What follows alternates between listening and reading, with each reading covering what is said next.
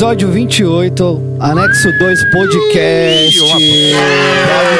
Aê! Esse é de pé, ó. Esse é de pé. Essa é a igreja de pé. Olha lá. A galera animada. Vamos aplaudir! Vamos aplaudir! Nossa, tá um show de imitações aqui, né? Eu não sei imitar ninguém, Eu tô brother. aprendendo o, Mo- eu tô aprendendo Sério? o Moro agora. Tô pegando o a ideia do Moro agora que a gente viu aquele Ah. dia. Eu fiquei lá com o Moro lá agora. Tá. Faz humor aí, então. É, é. um jegue. Sérgio Moro, queremos você Começamos aqui, bem. hein? Começamos bem. Sem processos, hein? Ó, Calma. É, dá um, dá, dá um recado. Chegamos a quantos, Fabi? Cin- 50 comentários até agora no último post. Tamo bombando, né? Que essa trilha sonora ficou doidona. Nossa, mesmo. O Fabi mudou a pista, mano. Me sabotou. Botou o sonoplasta. Tá bom. Ou seja, Cauê, logo logo teremos um episódio aí com imagens. Imagem, é isso aí. Você comentou, aguarde aí, né? Junho, junho vai sair um? Junho. Essa vinheta tem que ser ao vivo, hein? Tem. Com certeza. Vamos. E, Tem ah, vai fazer é. uma salva de palmas pra ele que vai fazer ao vivo. aí. Nossa, é, tá aí embaixo. Vai ter que ter, vai ter que ter ao vivo. Aliás, vai ter que ter música ao vivo vamos, também, vamos, né? vamos. É. Maravilha. Se você. Já comenta aí de novo, então. Fala aí, vai sair em junho. Deixa um comentário aí, se alguma coisa. Se a gente tem 45, vamos subir pra 50. É, não deixe de comentar, apertar o botão. Vamos entregar essa mensagem pra mais pessoas. É isso aí. É isso. Bora. Vamos continuar falando de Elias hoje, pastor? É a série, né? Eu acho que a gente foi bom a gente seguir na série, né? A gente a gente seguiu até a terceira palavra que foi da semana passada, que foi a exaustão, o cansaço, a caverna dele, que essa era a palavra que eu tinha no coração. Fizemos o colchão, chegamos nela e passamos ela agora, indo para sequência no pós eh, caverna de Elias. Lembrando que Elias fez o, o grande batalha contra os profetas de Baal, contra os profetas de Astarote, e ele, depois dessa batalha, onde ele, ele clamou pelo fogo do céu e pela chuva, e eu acho muito interessante o fato de o que realmente para mim causou exaustão sobre ele não foi clamar pelo fogo do céu, mas foi clamar pela chuva.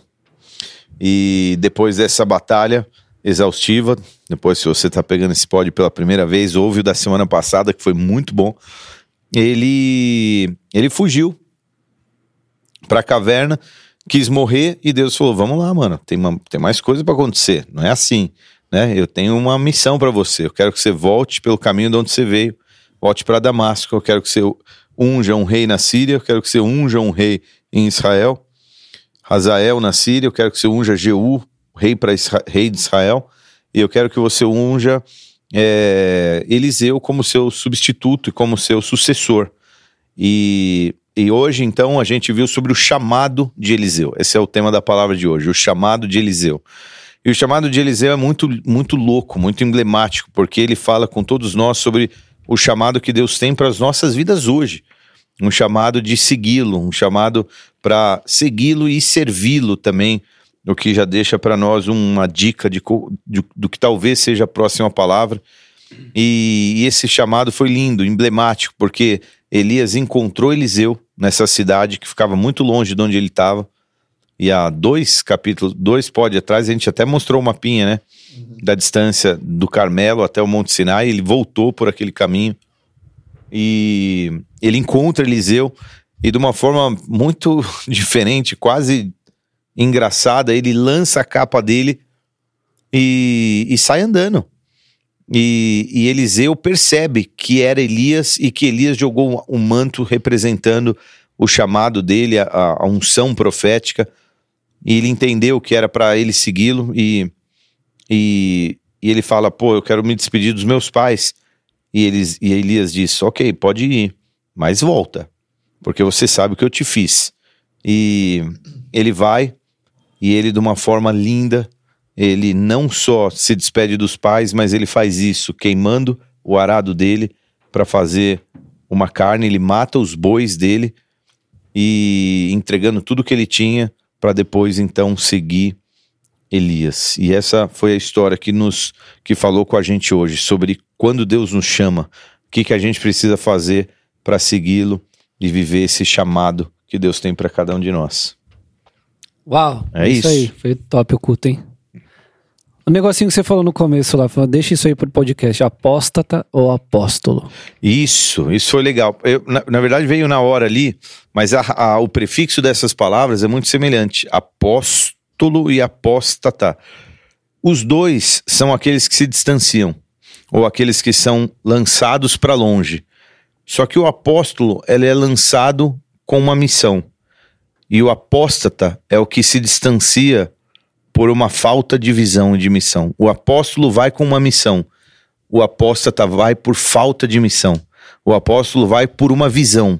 O apóstata vai para longe por falta de visão. Isso é muito legal. E a nação estava tava em apostasia, né? Uma nação. Ela, ela tinha um chamado para ser uma nação apostólica. Uma nação que prepara a gente e que. Cara, olha que interessante. O chamado da nação de Israel era, uma, era um chamado redentor para o mundo. Eles seriam uma nação que anunciariam o Deus vivo e verdadeiro para o resto do mundo. Qual era a ideia de Deus? Que o mundo inteiro olhasse para a nação de Israel. Ele ama o mundo inteiro, mas ele escolheu a nação de Israel. Uma nação que deu certo, né? uma nação que deu certo, uma nação, uma nação que vivia debaixo de uma. Meu, imagina a promessa de Deus. Olha, olha a promessa de Deus. Não haverão mães estéreis. Ninguém vai morrer jovem, só em boa velhice. Olha o nível de promessa. Eles viveriam prosperidade e plenitude. Cara, você imagina Sem guerra, né? sem guerra. Quando você olha para uma nação hoje que tem uma. Qual é a nação que tem maior expectativa de, de, de, de vida? O Japão hoje ainda, né? Será? É. Nós estamos com a presença aqui do Gu hoje com a gente, Gu. aí, Gu. Aê, Pega é o o celular aí, lugar. meu. Vai ser nosso assessor aí. Dá um Saca Google aí, aí, ó. vê se Vê- é o Japão ainda. É, ou talvez alguns países nórdicos também, que tem uma expectativa de vida alta. Vê aí, Lê. Imagina você chegar e ver numa nação. Japão. Japão? Um Nossa. Japão, dois Hong Kong, é, Bravo, Mônaco, né, velho? três Hong Kong, quatro Singapura e cinco Suíça. É. Qual é a, a expectativa de vida do Japão? Japão, ah, 80 anos? 81, 83, 80. Brasil é 74. Por aí? 74. Por aí, né? ah, tem que aprofundar aqui mais. Vai, Lê. É, Cara, Cobre aí, mano. peraí. Enfim, imagina você pegar uma nação, você falar assim, meu, ninguém morre com menos de 80. É sério? Todo mundo, ninguém perde filho. Todo mundo é saudável. Imagina o sistema de saúde de uma nação Tem médico, né? onde as Não é- pessoas ficam doentes. Não tem né? médico, pode não até, tem polícia, pode não tem até, nada. Pode tipo, até acontecer o negócio, É. você cair um fogo, cair uma, né, cair um cup noodles Cara, na tua perna. Não fala de Japão, mas Mônaco, que é o segundo, é 89 anos, cara. Mentira. Ah, Não. esse é outro país que, em que podemos observar uma população que vive bastante. É que Mônaco é já que a estimativa de vida média em Mônaco é 89,52. Mano, Japão tá beirando 100, será? Por aí. se, se você muda pra lá, você passa a viver isso? Não. Não, a- o, princip- o primeiro é o Japão, 86,3. 86. Puxa, é alto, hein? É muito É bem alto. O negócio é começo Eles China. colocaram o Mônaco, Mônaco como um país, mas não é, você sabe, né? É um Principado, principado. né? Principado. É. É. Mas olha só, essas eram as promessas. Imagina o mundo inteiro olhando para Israel, falando: caramba, meu, por que, como é que vocês. Cara, você percebe que uma pessoa ele tem que olhar para as nossas vidas e falar: mano, como é, como é que você vive isso aí, cara? Eu não tô falando financeiramente, nessa, só nesse aspecto da Sim, prosperidade. que também, falar, né? É que também. É, eu ia falar isso também. Também é um dos sinais, mas, mas é pouco. Pra mim é como é que você é alegre, como é que você é pleno, como é que você é feliz, Você é casado. como é que você é casado com- e, e vive tanta felicidade no teu Mas se relacionamento. você for pro pessoal do norte, nordeste, que vive 80, 90 anos, só tem pouquíssimo recurso financeiro lá, cara. E vive até os 90 anos. É, então. Mas, mas eu quero dizer, esse- isso que a nação de Israel precisava ser. É uma nação saudável, né? Uma Não, mas nação- isso é tão louco que é assim até hoje, pô. Não tem muita explicação de ver como eles são hoje, assim. Do, do- a nação de Israel. É, então, eles são prósperos de uma forma também, né? Eles. Protegidos, uma série não, de coisas, né? da onde saíram? Primeiro que foram expulsos do país, voltaram na década de 50. Não, eles são só milagre. É, milagre mano. atrás de milagre. Não tem Mas é, é- esse era, o, esse era o, o propósito redentor de Israel. É uma nação que era para ser apostólica, mas era- se transformou numa nação apóstata, vamos assim dizer. Deixa eu já É. pegar um anexo aqui então e fazer um. andar de lado um pouco. Você acha que o Brasil tá nessa bifurcação? Porque nós temos um milhão de palavra profética que nós seremos celeiro de missionário, ia refinar o mundo e tudo mais. E aí. E aí? Mas Israel tem quantos anos? não, não tô no nem com- Brasil, não não, tô, não tô é, tem um comparando com nível de Israel. maturidade para viver as bênçãos que tem sobre Não, as palavras proféticas hoje do Brasil. Não tô Sim, comparando com sim. Israel. Lógico que tem, são, são Não, não, mas assim, o Brasil, cara, pensa assim, talvez o Alê seja uma pessoa um pouco mais, mais apta para responder isso, se fosse um pouco mais velho, mas assim, a, a onda apostólica que a gente vive no Brasil é recente, cara. Ela deve ter, ela deve ter 35 Década anos. de 70, eu ia falar aqui 40 agora. anos. Hã? Uma- 35, 40 anos. É, isso aí. É. apesar de, de, de a igreja pentecostal ter desembarcado aqui há cento e poucos anos atrás, mas, mas é isso. Então você vê é, cada vez mais uma nação que vive debaixo de uma unção apostólica também. Mas, enfim, é, eu só falei isso porque, porque ó, a gente viu um Israel em apostasia e quando um país vive em apostasia é necessário uma voz profética para dar um remeli, para dar uma movimentada ali. É, a gente falou muito disso na eleição, né? E eu não, não fiz nenhuma afirmação, não. Só pra deixar claro, eu fiz uma pergunta. Será que a gente tá numa bifurcação? Não que a gente já deveria estar vivendo. Não tô dizendo assim. Será que hoje, o cenário hoje, a gente, a gente tá entre uma coisa ou outra? Qual que é o país mais novo do mundo hoje? Assim, o país mais recente.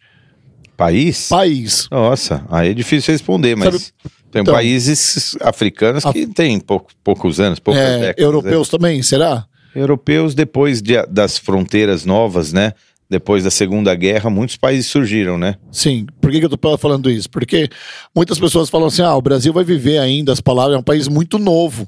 Por isso que eu te respondi dessa forma, assim, Sim. entendeu? Porque Sudão do Israel- Sul, Sudão do Sul. Sudão do Sul. Sabe? Qual que é o. 2011. 2011. Você pega o PIB desse país aí, deve ser o quê? O PIB de Guarulhos deve ser maior que o PIB deles.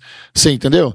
Mas o que, como eles vivem sendo um país novo? Quais são as promessas que tem? Quais são as palavras de, é, é, proféticas para essa, pra essa, pra esse- pra essa terra? Mano, acho que o Brasil vai viver, sabe? Essas profecias que se fazem. É Assim, que, é que eu posso palavras. polemizar um pouquinho assim, mas de leve. Eu não sei se Deus tem promessa com países.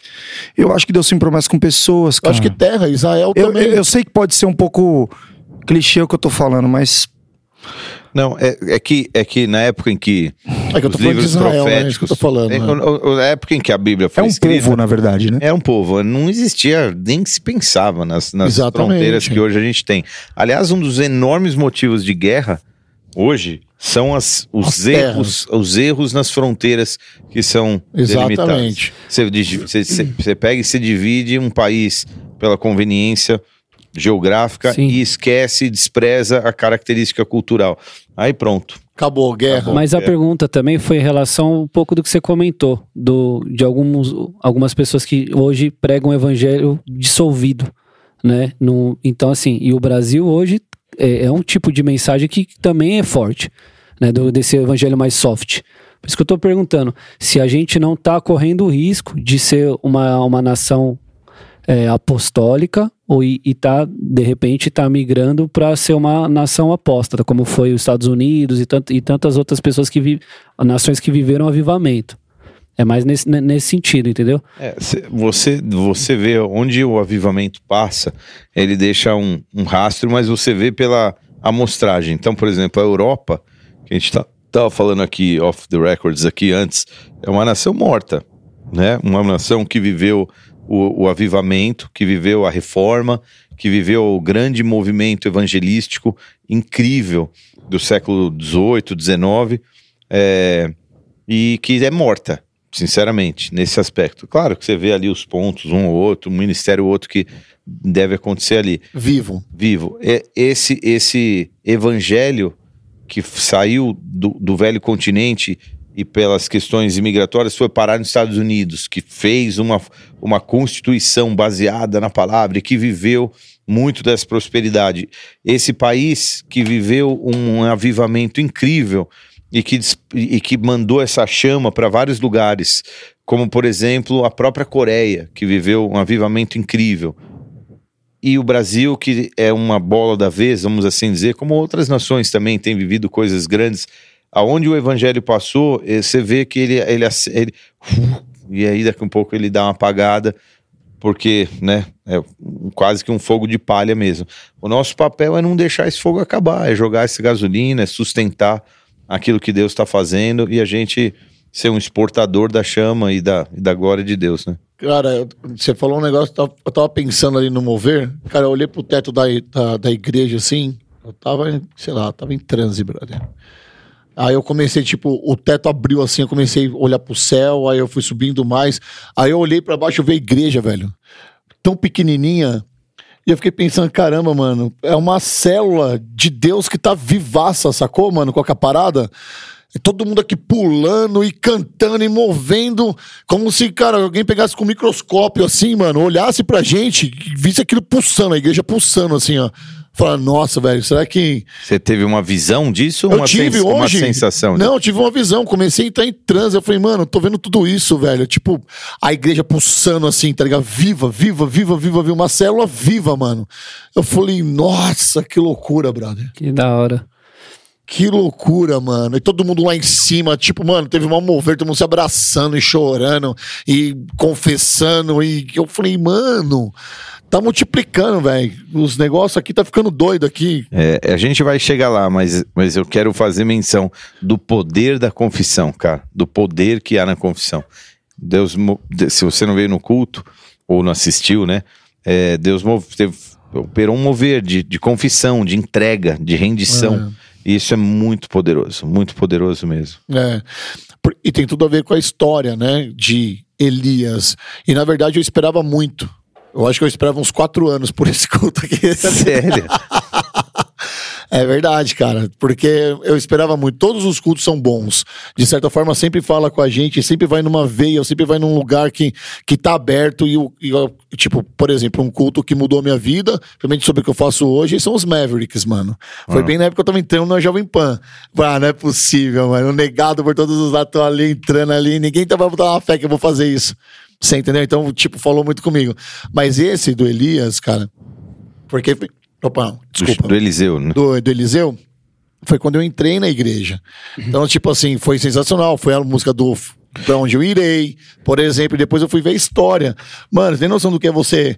O cara queimou as carroças dele, velho. Com tanta, com tanta confiança então, de que ele não mas, voltaria para aquilo. Mas conta, porque eu, eu que conheço tua história, sei e entendo por que, que um culto desse fala contigo.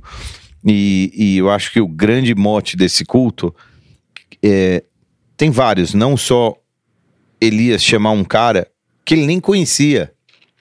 Hum. pelo jeito, bom, vou chegar lá onde eu quero na, uhum. na, na, na tua história, mas pelo jeito, me parece que Elias não conhecia Eliseu. Para começar, Eliseu era um jovem aparentemente. Elias já devia ser um pouco mais maduro. É, cara, vá até uma cidade tal e encontre Eliseu, filho de tal. E, tipo, Deus, Deus precisa dar uma, uma capivarinha assim, um, uma ficha assim. Um feedbackzinho do cara. É, é do cara para o Elias saber. E aí ele vai e fala: Meu, eu escolhi um substituto. Isso é muito, isso é muito louco. Porque antes é, é, Deus chega e fala assim, ele que, ele que vai ser isso. Isso é muito legal. Então tem vários, vários ensinos legais, né? Vai até lá, encontra esse cara. Eu tô vendo ele e o que ele vive. Você não tá, você não conhece, mas eu sei o que Eliseu vive e o que ele vive comigo. Eu sei o clamor que ele tem, a busca que ele tem, o que ele faz quando ninguém tá vendo ele ouvindo um louvorzinho ou cantando, enquanto ele fica lá suando tipo no arado Cornélio dele. também, que Deus manda lá e ninguém sabe quem é também. Tipo, exatamente, exatamente. Cornélio também é muito top essa muito história. Top, tá muito top. Esse tipo de coisa, Deus tá vendo Davi lá sozinho, Deus tá vendo, vai lá. Então tem vários ensinos legais, mas o grande mote do culto, eu acho, e a gente pode falar de outras coisinhas é, secundárias depois, mas o grande lance é, é que ele é chamado e ele deixa tudo para trás, a ponto de queimar as carroças, matar os bois, que tinha um valor, cara. Tinha um Era o valor sustento, monetário. cara. Era É. o sustento Eu dele. fico, eu fico pensando o que, que a família ia, achava de você matar dois bois e dar pra todo mundo carne. Mas o que, que você vai fazer? Você vai vender? Não, mãe, vou dar pra geral a carne. Vou churrascão pra galera. Mas ninguém faz um pix aí. Não tem pix. Cada, cada um só, só chegar. Imagina, na, E vamos assar na Mano, brasa das, das, das carroças. Vamos fazer uma vamos lá. fogueira aqui. Quanto, quanto que dá de carne dois bois? Mano, Nossa. Uma grana, hein? quem tá com o Google aí, aí, Gu, sobrou pra você. Vê aí, dois bois. Quanto, quanto que dá de carne? Dá, meu, 200 quilos de carne? Cara, um boi, quanto pesa um boi?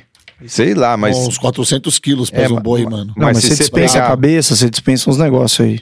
É, Vai dar carne, hein? Cara, vamos colocar 300 quilos, Cara, vai. 300 Vamos quilos de colocar 300 carne, meu irmão. carne. É muita carne. Numa época Meu que não tinha Deus. geladeira, não dá pra você guardar a carne pro É, churrasco. não tinha geladeira, brother. É. O valor da arroba do boi está cotado hoje em 253 reais. Mas o que, que é arroba? Também não. É o que não. Qual é o preço de um boi? Deixa eu ver. Um boi de 500 quilos vale hoje no Brasil 9.100 reais. É. 500 quilos um boi. Você Mas dispensa bem, 200 ali e tal. É, sei lá. Mas o que eu quero dizer assim, imagina o, o co- como isso era valoroso pra Caraca, família e tal. E ele faz isso. Então, acho que o grande lance do culto é o desprendimento, a entrega e como ele queimou toda a chance dele voltar um dia a ser e fazer o que ele fazia É e ser o isso. que ele era. Ele É. queimou, ele não teve dúvida, você entendeu? Ele Não falou, mano, eu vou dúvida. queimar isso aqui, que na hora que dá um perreio com, com ele lá, eu não vou voltar pra cá. Já tô queimando tudo que é pra não voltar. É. Você E- entendeu? E, e no culto eu contei parte de um testemunho meu de vida, de uma Sim. entrega, né? Que foi uma história interessante. Mas conta a tua, Rodolfão, de uma forma breve. Porque eu sei que você, que você tinha uma identidade, você era conhecido por uma coisa que você fazia Sim. e que você Se afirmava nisso, se, se, apoiava afirmava nisso. nisso, isso. Como, como identidade, como sustento e tudo mais. Sim. E você teve que abrir mão disso. Cara, eu, eu fui a minha vida dos 23 anos até os meus 30, eu tô com 41, menos 4, 37 anos, 35. Eu entrei na faculdade de publicidade na cidade, com 34, 35. Eu trabalhei como segurança, cara. E eu criei uma identidade como segurança. Mas não era segurança de shopping, né? Não, parada era segurança pessoal, mas É. eu, eu fui segurança de banco, mas eu trilhei muito rápido o caminho da segurança. É, uma vez conversando com, com, a- com, com o Marcinho, eu não ia falar, mas, pô, cara, tem coisas que, por exemplo, o Cauê tem uma graça. Cauê é muito bom no comercial, fazendo network. Ele consegue vender coisas que eu não consigo fazer. E cada um tem uma graça. Quando eu cheguei na Protege para trabalhar, eu trabalhei três meses na porta de um, na porta de um banco, fazendo de banco mesmo. Fui fazer curso de segurança o supervisor me viu e falou: Cara, você não tem que trabalhar aqui, você tem que trabalhar em outro lugar. Você é muito comunicativo e tal, vai pro carro forte. Foi pro carro forte. Conheci um cara, velho, que era. Trabalhava numa casa noturna, fazendo bico. Fui trabalhar na casa noturna. No primeiro dia, eu resolvi uma, um baita de um BO, sem dar um soco, cara. Só conversando. Nesse dia, o dono da balada tava lá, que é o Marcos Boaz. Porque você resolvia, não, no, Não, cara, porque as pessoas acham que assim, na área da segurança, também que você vai trabalhar com casa com gente rica, por exemplo, essa casa, o Royal Club, era 300 reais pra entrar, cabia 250 pessoas. Só entrava a nata de São Paulo, só a nata. Dá soco em alguém lá, provavelmente você vai preso. Você não sabe quem são as pessoas. É um artista da Globo, é um advogado, não sei o quê. E eu resolvi aquilo, cara. Eu tava pegando fogo, eu resolvi numa boa. O dono da casa estava lá. Falei, quem é esse cara aí? Esse cara é o Rodolfo. Chegou agora, não, quero contratar esse cara. E me contratou. Me tirou da terceirizada e me contratou por ele mesmo, para ser, tipo, orgânico, para trabalhar na casa. Falou, agora você vai fazer uma faculdade de, de gestão de segurança. Me matriculou na Unip, fui lá, fiz gestão de segurança. O cara foi investindo em mim. 2008, o Ronaldo veio pro, do final de 2008, o Ronaldo Fenômeno veio para São Paulo, assinou com o Corinthians, 2009 foi aquele negócio. Cara, ele era sócio do Ronaldo. Eu comecei a trabalhar com o Ronaldo Fenômeno, só que na mesma época eu tava despontando o Neymar. O Ronaldo abriu uma agência de marketing chamada é, Nine, que ficava ali na São Glauter, na- no Alto da Lapa. Cara, e quando eu vi, eu tava trabalhando pro cara já. Tipo, sabe, uma coisa foi levando a outra. Era a segurança pessoal do Marcos Boas e da Vanessa Camargo. Daqui a pouco eu tava trabalhando com o Ronaldo. Ele me colocava à disposição do Ronaldo para trabalhar. E minha vida começou a virar uma loucura, com grana principalmente.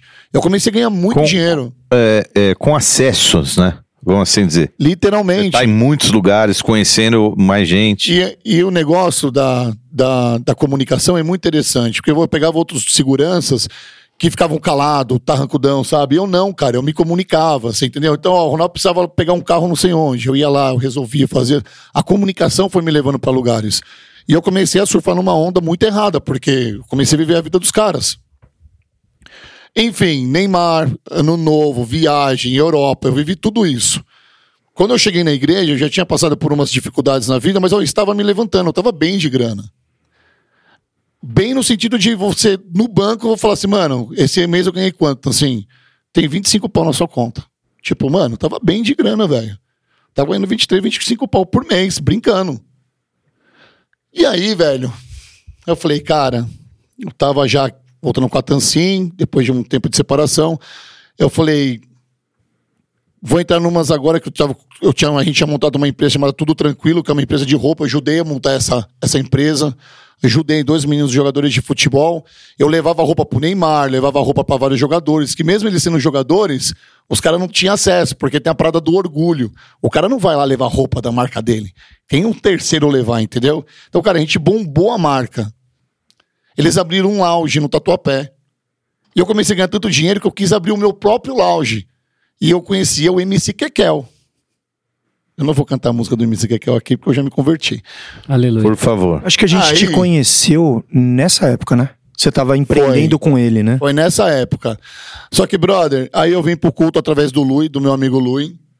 Primeiro culto, eu confesso que eu fiquei tão ansioso pra ir embora, que foi numa quinta-feira, que eu falei, cara, nunca mais volto. Só que no domingo, eu não tinha chegado no culto, na, no louvor, na, na quinta-feira. Mas aí no domingo, cara, eu cheguei aqui na hora do louvor. E foi tocando um louvor, tocou outro, a gente tava andando e o Lui começou a tocar pra onde eu irei, mano. Mano, aí já era. Eu não, eu não fui o mesmo. Eu saí daquele culto, o Marcinho pregou, eu fiquei, eu chorei muito naquele culto. Eu falei, cara, agora não tem mais como eu ser o mesmo. Não tem mais como eu ser o mesmo. Eu fui tocado aqui, velho. Você entendeu? O que, que eu vou Ferrou. Ferrou. E agora? Tipo, eu vou viver isso. Eu quero viver isso que eu senti aqui. Eu não quero que isso acabe. Eu senti essa parada aqui dentro da igreja, agora eu tenho que me manter. Como é que eu vou manter? Eu sei que naquele mundo que eu tava eu não ia manter, mano. Mas, mano, ainda me pegava o financeiro, brother. Porque o status, né, mano? Tipo, cara, eu tinha um lounge no Tatuapé, brother. Você entendeu? Tipo, movimentava, tava dando lucro. Cara, eu sei que eu cheguei lá, velho. Peguei a chave assim, ó. Falei, mano, eu não quero mais. Você tá louco? Eu não quero mais. Pessoal que do meu, meus advogados vai entrar em contato. Tinha um parceiro meu que advogava a meu favor. Falou: ó, vou passar o contrato, passar contrato de aluguel, passar o contrato de CNPJ que tinha que tirar. Não quero mais. Os caras, mano, você tá louco, vai pra sua casa dormir. Eu fui e eu nunca mais voltei. Literalmente, eu não quis saber de nenhum. Eu saí sem nenhum centavo. Sabe o que é sem nenhum centavo? Tipo, mano, larguei, queimei tudo, literalmente. Mas eu ainda estava com uma raizinha lá. Mas deixa eu te perguntar. que o Marcinho mas falou. mas deixa, deixa eu te perguntar, Bra. Nessa época, você cortou tua fonte de renda? Não.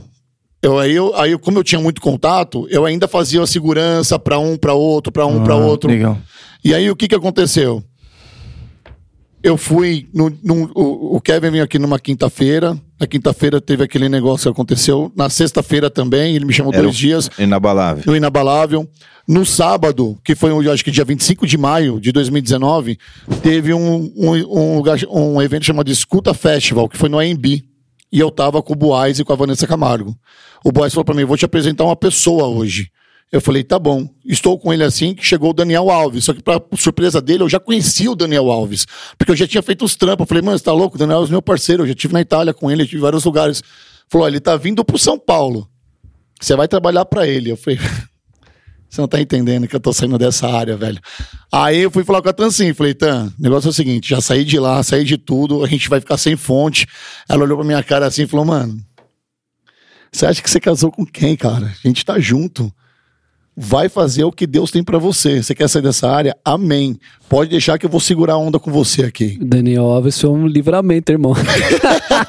Mas eu te É. falei, lembra que eu te falei? Eu falei, cara, eu não quis nem saber o valor. Ele veio pra cá, me ligou, e aí eu já era outra pessoa, cara. E a Tan, sim, minha esposa, Eu não tenho vergonha nenhuma de falar, porque ela postou mal barra comigo em casa, porque eu não tinha fonte de renda nenhuma nenhuma e ela segurou uma onda. Quando eu falei não pro Daniel Alves, eu já tava envolvidaço com a igreja, envolvidaço, envolvidaço, mano. O Google me chamou para trabalhar, mano. E aí eu fui pro Rio de Janeiro, lembra? Que eu fiquei lá nove meses Mas, no Rio de mas Janeiro. aquilo, lá, aquilo lá foi um maná, né? Maná, Não era uma renda, era um maná. pra quem né? não tinha nada, o dobro é, É. muito, meu irmão. É, então. Então, mas não era o que era, né? Era Não, ainda- não era o que é hoje, por exemplo, você entendeu? Mas, tipo, mas foi um, foi um grande. Deus me colocou no Google para trabalhar no Rio de Janeiro para eu ter no currículo.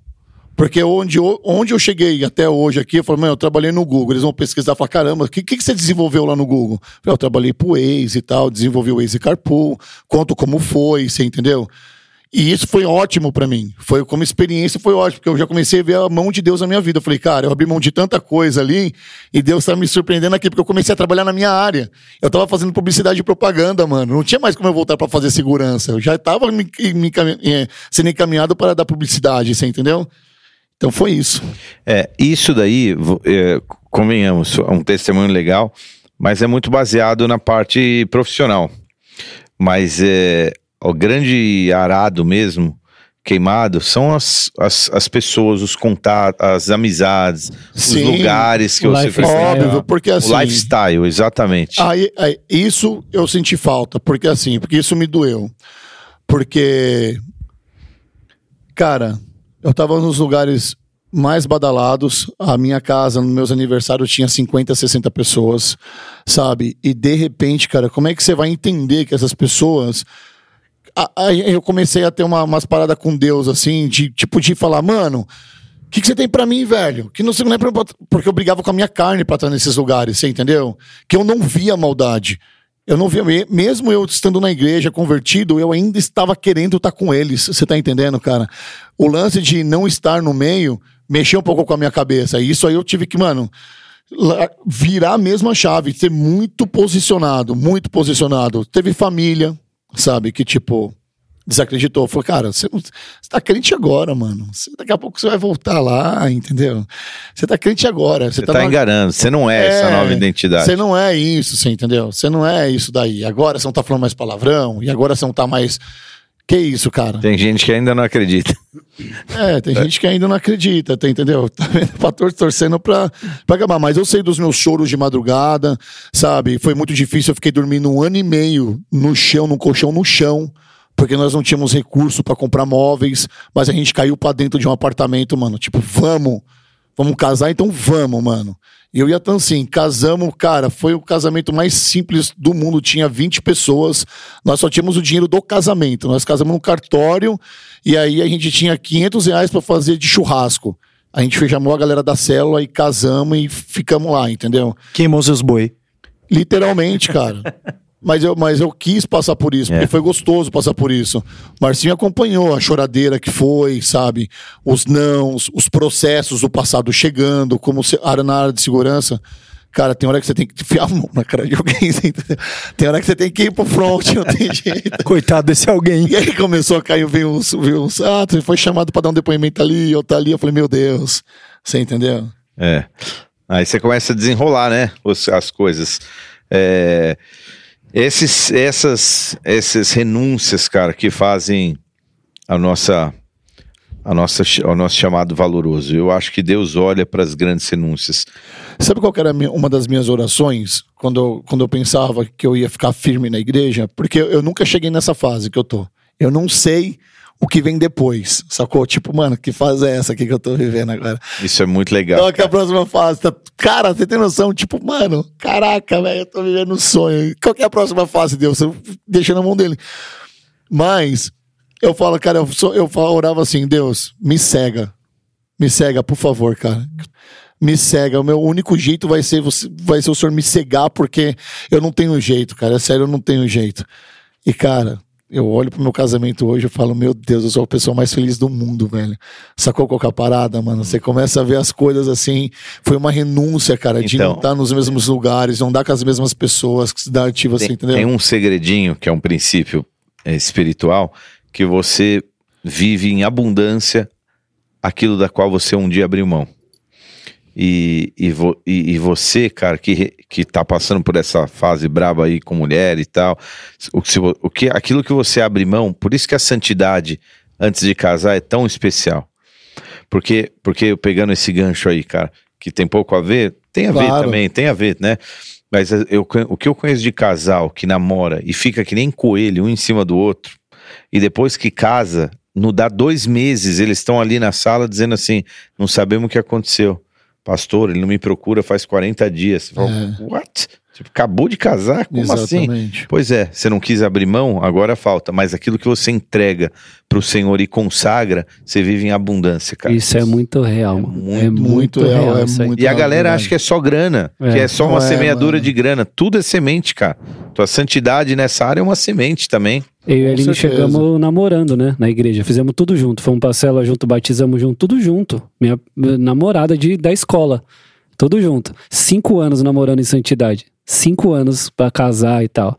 E a gente já tinha, já vivia tudo, né? No mundão normal. Cinco anos e decidimos... Vieram pra igreja, entenderam. É, junto, e aí um dia fomos conversar e ainda no começo ainda tentei dar uma manipuladinha, né? Falei, não, mas a gente, tipo, diminui, né? Só de vez em quando. Só que quando o Espírito Santo fala, mano, não tem essa. Somebody É, love, né? aí a Aline falou, Mas tá você louco, mano, você quer... Aí eu falei, E é, quando você mora junto, que você faz isso? que você Então. morava junto, Loucura. aí fala assim, agora, velho? Você entendeu? Aí que o bicho pega. Você fala, meu Deus, fica lá em santidade que a gente vai consertar esse casamento aqui, cara. Mano, é o que eu vivo, é assim, é, Eliseu, ele abriu mão de tudo, cara. E eu, se você me perguntasse hoje de um personagem da Bíblia que eu me identificava, eu ia te responder com toda a clareza do mundo que Eliseu, pra mim, Cada semana é uma. é, cara. Era Davi. É, Davi, Davi, até ontem. você entendeu? Da hora, para né? pra pensar, Davi pode da história, mas olha Eliseu, mano, ele abriu mão de tudo e não, não tem como você fletar com o mundo lá fora, velho. Você tem que abrir mão, mano. Se você quer viver as bênçãos de Deus, olha aqui o que eu. Mano, você tá ligado, né, mano, o que eu vivo hoje, mano? É, é impressionante o que eu vivo é, é hoje. isso que eu ia falar, que tem a próxima etapa. Não sei se a gente vai chegar lá, né? Mas a porção dobrada, a gente vai falar disso aí? Não. Ah, tá longe ainda, né? Tá, mas... É, Eu nem sei se a gente segue na série, não. não sei. É isso, é. tem que chegar lá, cara, na porção dobrada, não tem como. Mano, é que tem tanto rei no meio da história aí. É, um rolê. Bom, cada, e cada rei se levanta nas nossas histórias também. É Eita, isso. Então, então, então vai ser uma série eterna, porque, porque agora ele entra no o, o ministério de Elias e o ministério de Eliseu foi um ministério contemporâneo de pelo menos uns 4, 5 reis, né?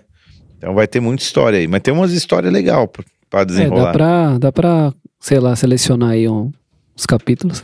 É. Ó, se você parar pra pensar hoje, ontem eu tava no Flame e o Samuca falou sobre o, o culto, né? Então ele tava falando uma coisa muito legal, cara. Ele falou: começa a pensar nas pessoas que deixaram a igreja. Começa a orar por essas pessoas. E aí hoje eu comecei a pensar de novo nas pessoas que deixaram a igreja, sabe? E a gente tem que tomar cuidado, né? Pra gente não ser um, não ser a gente um dia.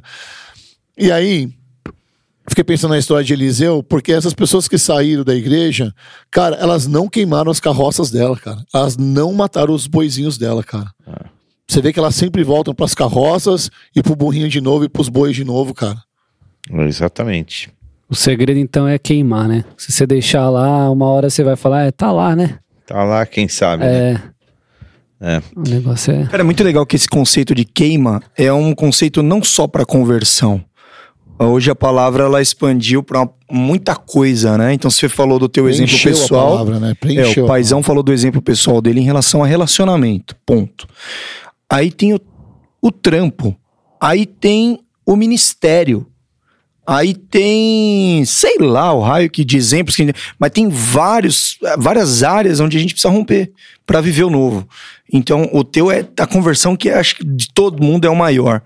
Mas, cara, hoje no momento de oração ali, eu provoquei essa pergunta, né? Porque é muito fácil as pessoas chegarem e receberem uma oração. Mas eu tive a, a, a experiência de perguntar para as pessoas o que, que elas queriam queimar naquela hora. E ouvir é, é legal, hein? Tipo assim, não para nós, legal. mas a pessoa pôr para fora. O que, que ela quer queimar? Muito. É o que a gente falou agora há pouco. É Ela- mu- há muito poder É, nessa O que, que você quer queimar hoje aqui? Porque aí você tá. A pessoa tá. Ela tá dando o passo dela. Tem a oração, tem a parte do Senhor. Mas Cara, Deus é, tá ma- é- esperando. é um decreto. Então. Se a pessoa pro- Decreta verbaliza, a palavra, cara. decreta a palavra. Se ela verbaliza, é isso que eu quero queimar. Eu quero queimar isso e isso. bum, no mundo espiritual, meu irmão. No mundo espiritual, isso soou que nem uma bomba. Teve uma resposta que eu ouvi hoje que foi interessante. Aí o pessoal falava assim: eu tô com muita pressão aqui. Aí eu falei, cara, o quê? Eu acho que eu devia estar muito longe. Aí, aí, aí entra uma série de coisas, cobrança pessoal, o que Deus espera dela, o que as pessoas esperam dela. Eu falei, aí entra o que você pregou, que é. uh, ele, Eliseu só tava trabalhando. Uhum. Eles encontrou um cara Nossa, trabalhando. achei incrível Só- isso. Só continua fazendo. Você você entende o que, que você tá fazendo? Tá debaixo da direção do Senhor. Ent- Então, cara, se alguém disse que você vai ser pastor, se alguém disse que você vai ser um. Amém, receba isso, mas continua fazendo, cara. Uma hora isso vai chegar. Seu trabalho é mais espiritual do que você imagina. É esse, Nossa, é, você mano, falou o isso, seu ofício, sensacional que você falou. Deus, Deus procura os que estão trabalhando. Cara. Meu Deus do céu, Mas velho. é Eu falei, isso, que cara. É, Nesse contexto, sinceramente, é uma teta ser pastor. Você fala teta.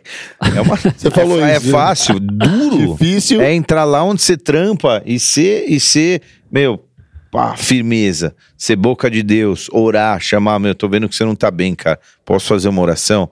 Meu, Deus tem um, Deus tem um não sei o quê, ó, recebe essa palavra. Deus me disse que difícil é isso, cara. É pegar uma treta. Na hora que você tava pregando sobre isso, eu lembrei da tua. per- Peraí, calma. Da tu- do- acho que do teu último link que você mandou no grupo, cara, você na Jovem Pan, ao vivo, falando: esse cara precisa de Deus, mano. Esse cara precisa de Jesus. Isso. Não, Entregando Al- uma porção ao vivo ali, tipo. alguns dos cortes são muito poderosos. Muito Eu já falei cara, aqui, não falei louco. pra vocês, mas eu vou falar pra quem tá escutando. No meu primeiro dia de Jovem Pan, eu tava microfonado, o cara che- chega lá e microfona, né? Tal. E aí você tem um cantinho da oração. Se eu tô com o Cauê, por exemplo, eu vou lá pro canto do Cauê, É vou o morar aqui. cantinho. É, lá dentro do banheiro. Eu ajoelho lá dentro do banheiro, lá, limpo o Cabe joelho. na. na cabe no espacinho do banheiro. Esse cara ora no banheiro. Aí eu vou lá no banheiro, né, mano? Aí eu tô lá orando, beleza. Foi de boa. Aí acabou o programa, mano. Aí os caras, ô, parabéns aí, né, mano? Pô, legal. Eu falei, pô, beleza.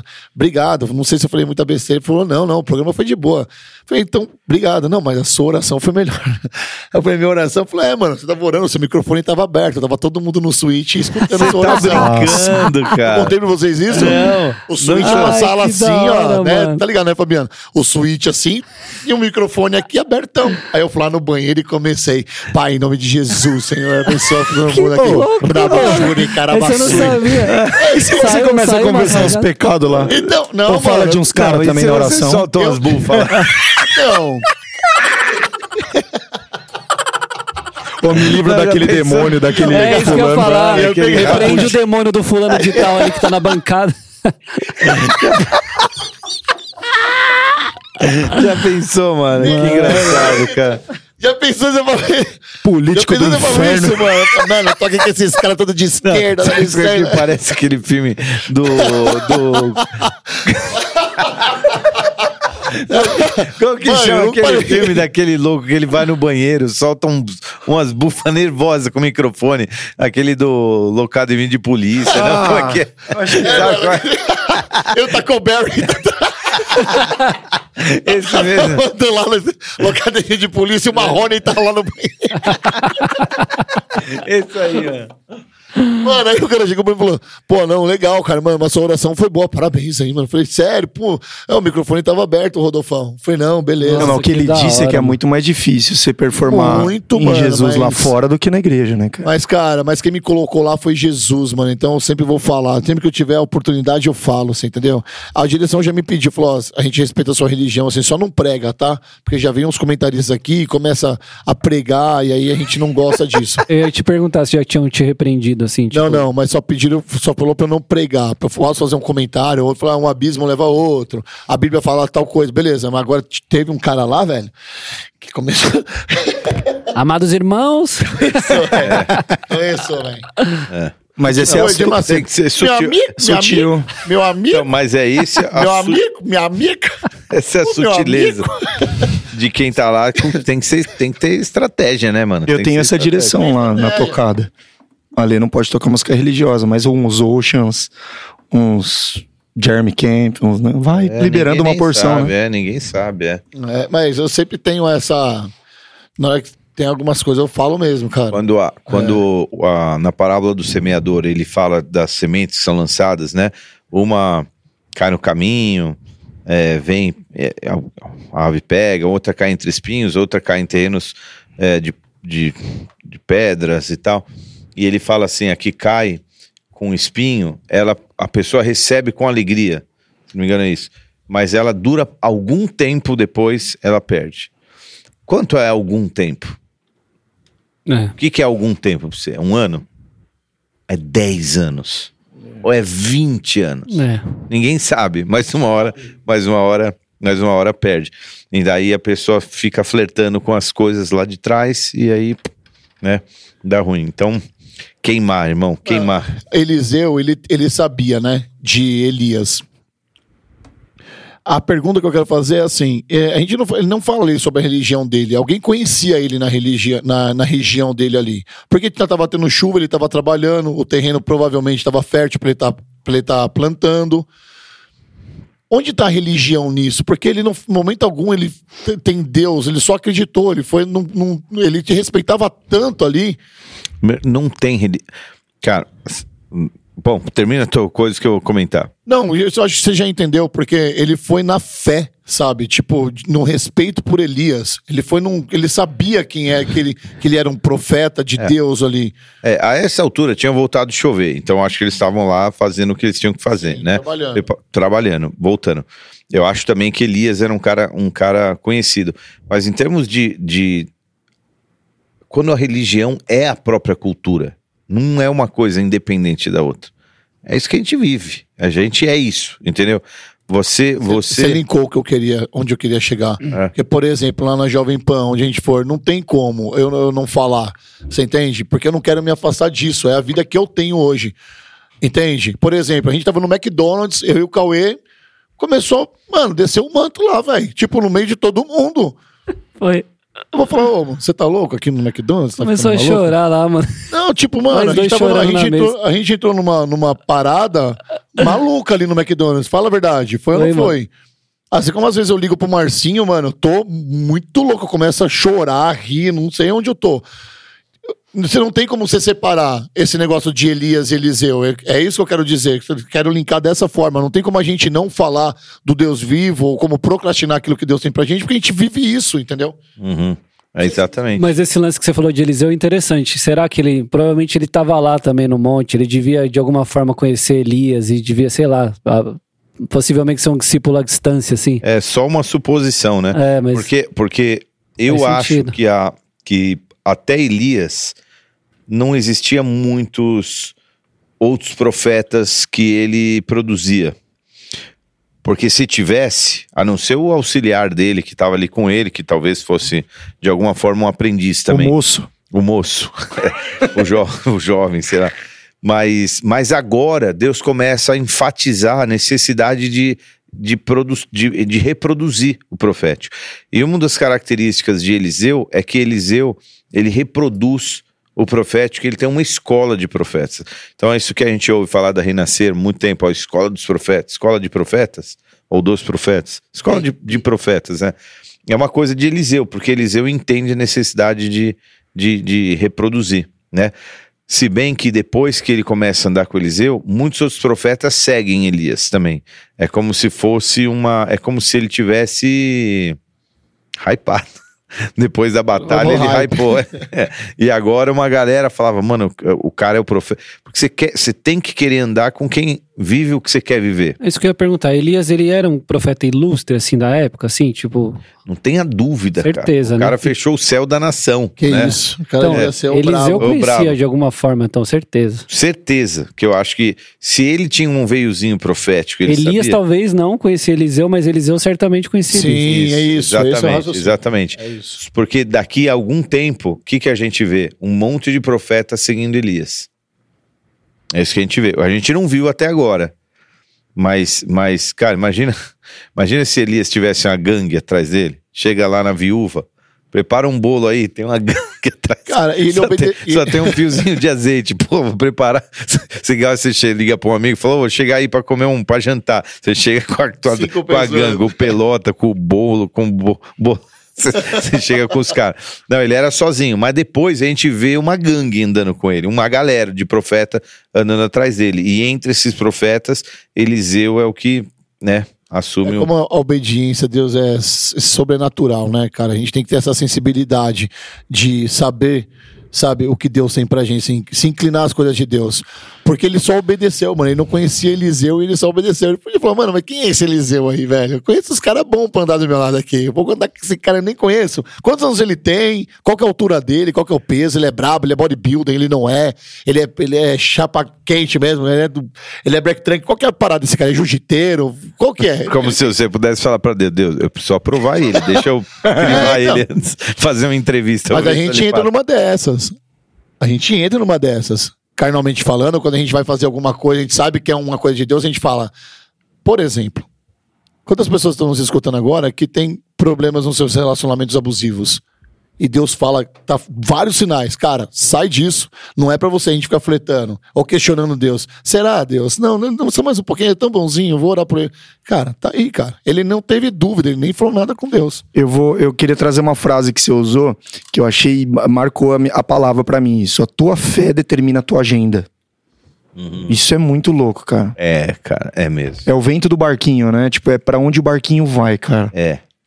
E não você encaixa Jesus na conveniência da tua agenda, né? É, isso é muito forte, porque, cara, fica pensando, o que, que passa na cabeça dele agora seguir? Que nem o se- discípulo de Jesus. Tá, mas nós vamos dormir onde? Não sei. Mas, mas, mas, mas tá, e o mês que vem, qual é o schedule? Ah, nós não temos. Deus vai falar.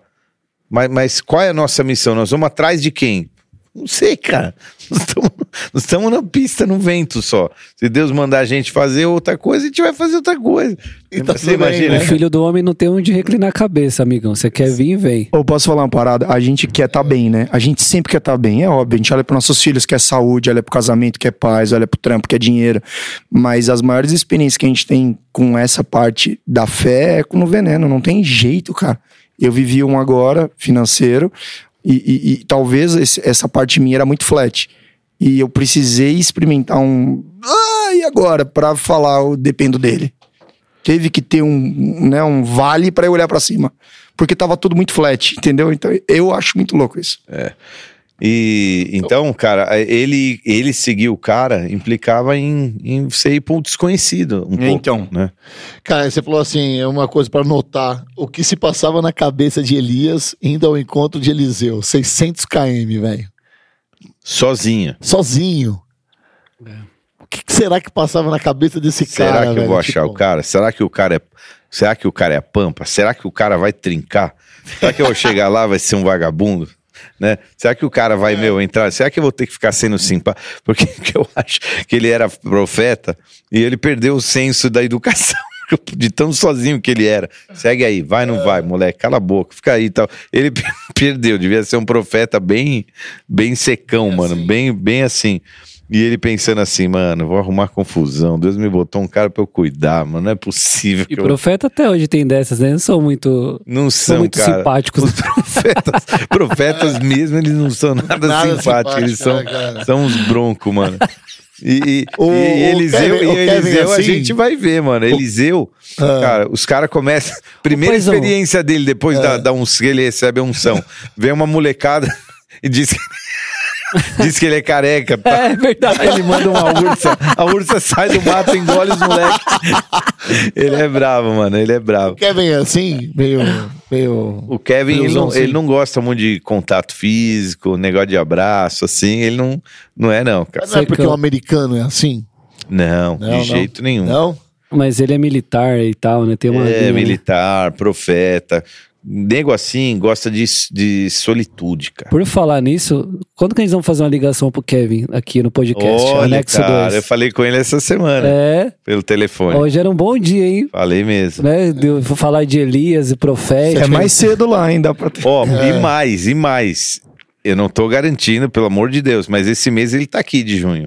Ah, é? Dá pra ele bo- botar ele aqui, né? Olha aí, ó, se você tá ouvindo aí, coloca no comentário aí, Mano, vem já Kevin, pensou ele aqui no podcast? Ia ser Meu legal, Deus Escreve aí no comentário, quero ver. Escreve aí, Kevin no anexo 2 podcast. Vamos ver quantos que vai dar. Daí eu vou, vou, te- vou- vou tentar convencer ele. Aí dá um print e manda pra ele. Mas se eu chegar e falar, ó, tem 18 pessoas que querem te ouvir, aí não dá, é, né? aí não dá. Tem mano. que ser- Aí nós estamos falando na casa real. das centenas aí, ó. Vixe, aí. Você falou outra coisa também no curso, falou assim, como que você sabe que uma pessoa veio para Jesus? Interrogação, resposta, pelas evidências. Eu falei, caraca, velho. Quase que nós começamos a cantar evidências lá. Legal, né? pensou? Toca aí ali, evidências. Mas as evidências, cara, revelam mesmo. O que, que você fez, cara? Tá bom, você veio pra Jesus e não mudou nada. É sério? Só isso que você veio? Eu sou de Jesus. Mas continua fazendo as mesmas coisas? Cara, então. De Juliette, mochilão. Eu achei legal quando você falou do cara que faz conta, né? Porque, queira ou não, é um. Você vai abrir mão de muita coisa, cara. E, e quanto vai. Vale a pena, não vale? Deixa eu, deixa eu falar uma parada que eu acho que é muito louco, cara. Quando você vem pra Jesus, no sentido de entender o chamado, não aceitei Jesus, levantei as mãos e agora eu venho uma vez por mês. Estou falando assim, quando você entende o que ele fez por você e que você pode entregar a tua vida inteira, isso vai ser um pelo perto do que ele fez por você, que é te dar uma vida eterna, e você fala, cara, eu sou teu. Eu, eu não sou vendido, pai. Eu sou escravo de Jesus. Não tenho para onde, não tenho como voltar. E aí você e você agora entra numa num rumo, num, num trajeto que que você sai do seguro, mas você tem um propósito que é maior. E o propósito ele é tão grande, cara, que você não liga para tô fazendo aspas aqui, para as inseguranças da jornada. Você não, cê não fala, "É, mas nós não sabemos onde nós vamos dormir, nós não sabemos quem nós vamos visitar, nós não sabemos como vai ser o ano que vem. Não, não sabemos nada. Tô Tá tudo bem. dentraço. É isso. Por- Porque, cara, você, você pode até abrir mão, porque a gente tem opção. Isso foi mais um ponto interessante, né? A gente tem opção. E você tem opção de ficar no seguro, de ficar no conhecido, de ficar com a tua boi e com o teu arado Na zona de conforto. na zona de conforto. Só que você, cara, agora tem um propósito. E esse propósito pode ser a maior aventura da tua vida. É sério que você quer perder essa aventura, cara? E, e, e depois. E que, e que pode envolver algumas dores, e que pode envolver alguma escassez, e que pode envolver. Só que, só que você vai trocar tudo isso, cara, por uma vida vazia, sem um propósito, entendeu? Eu, eu, não, eu não consigo ver essa troca não sendo feita, cara. Eu tenho a convicção de que você se entregar para um propósito, ainda que ele seja, né? é, é, e, e eu acho que o evangelho é um negócio assim, me segue. Para onde? Sei, me segue. Como os discípulos, porque eles são um simbolismo de algo de, de seguir Jesus para o desconhecido, né? Para uma jornada desconhecida, mas que supera a qualquer outra conveniência de conforto que você teria na sua vida. Cara, é, não, assim, não perca a aventura da tua vida, cara. The adventure of a lifetime. Tipo, vai caminhar pro incerto com Jesus e você vai viver o melhor tempo da tua vida, cara. É, eu tava pensando aqui sobre essa experiência. Ela tem que ser sobrenatural. O que faz um cara desse, o Rodolfo, por exemplo, largar tudo que ele. Porque eu tava vendo uma ministração, inclusive essa semana, do Luiz Hermínio, que ele fala: legal, vamos ler a Bíblia, mas eu tô afim hoje de encontrar o cara que escreveu a Bíblia. E aí vamos ter uma experiência com esse Deus, cara. Porque a Bíblia, glória a Deus, é a palavra de Deus, mas e a experiência com ele? Que aí é uma parada que todo mundo aqui teve Verdade. e não sabe explicar. É, uma- é- é o que te fez ficar onde você tá. Eu falei um pouco isso quinta-feira, mano. É. Verdade, falou também. Isso é muito louco, cara. As pessoas É. querem conhecer a Bíblia, mas não querem conhecer o, o Deus, O Deus- de, de quem é, a Bíblia então. fala. E essas experiências. Quer falar, Cauê? Desculpa. O dilema de Eliseu, que eu achei interessante, pegando esse gancho do Ale também. O dilema dele, né? De voltar, ter que falar com a mãe, pai e tal, e, e todo aquele contexto. Jesus passou por isso, cara. Isso que é muito louco. Eu falei também um pouquinho na quinta-feira. Quando ele volta pra Nazaré e o The Chosen mostra uma cena muito forte que a Bíblia não fala é, ali- daquilo ali de forma clara, mas com certeza deve ter acontecido em algum momento. Que ele tá lá em Nazaré, aí ele foi rejeitado, todo aquele contexto ali foi pregar lá e foi rejeitado, tudo mais que era quiseram jogar ele do precipício e tal. E aí ele volta pra casa, pra casa dele. A mãe dele morava em Nazaré. E aí ela tipo faz uma sopinha pra ele e tal, eles estão conversando, mó papo louco ali com a mãe. E aí, do nada, ele, ela fala assim: aí, mas é, quando que a gente vai se ver de novo? Aí ele olha no olho dela e fala assim: é, talvez essa é a última vez que a gente vai se ver. Porque ele já tava, ele ia ter que descer depois de novo tal. Então, olha que louco também, porque a gente não para pra pensar nessas, nessas paradas, né? Tipo, Eliseu passou por isso, deixa eu me despedir. Você já pensou que Jesus teve que ir uma hora lá também despedir da mãe dele, cara? É muito É, ele louco. teve que se despedir. é, E legal ele Você lançou- uma... E legal ele... um desafio no meio do culto. Você falou, pega suas redes sociais e posta. Ah, tá. Aí eu postei, eu não me envergonho do evangelho porque ele salva. E olha isso, cara. Que legal, cara. Faz uma hora que eu postei, tem 400 curtidas essa foto. Caramba. É impressionante, Olha, cara. é impressionante a- o tanto de mensagem que eu tô recebendo por causa dessa foto. Você falou o desafio no culto e eu fiz. É isso aí. E eu postei. Olha isso. Top demais. Top demais. Você E- acha que quanto maior a renúncia e m- mais genuína ela for, mais rápida é a resposta de Deus? Não, não necessariamente. Eu acho que é- há uma ligação entre os dois. Mas, mas pode ser. Mas deixa eu só comentar o negócio que o Cauê tinha falado. Desculpa, Ele foi. falou da mãe. Jesus viu a mãe dele, inclusive na, na, na, Crucificação. na crucificação. E ele pede para João cuidar dela. É, Falou, Meu, agora ele é teu filho, ela é tua mãe. Foi a última vez, na Foi a verdade. última vez, É, é. mas não teve mais aquele. Não teve o Ué, cafezinho ali. intimidade. não. Cabeça É, no colo é. e tal, né? É. E, e, e eu tô falando isso porque a gente leu o trecho que Jesus fala, que tá em Lucas 14, 26, que fala: se alguém vier a mim. Se alguém vem a mim e ama seu pai, sua mãe, Nossa, sua mulher, verdade. seus filhos, seus irmãos e irmãs, até a sua própria vida, mais que a mim, não pode ser meu discípulo. A ponto, porque assim, pensa, Maria, Jesus teve vários irmãos. Se eu não me engano, foram seis.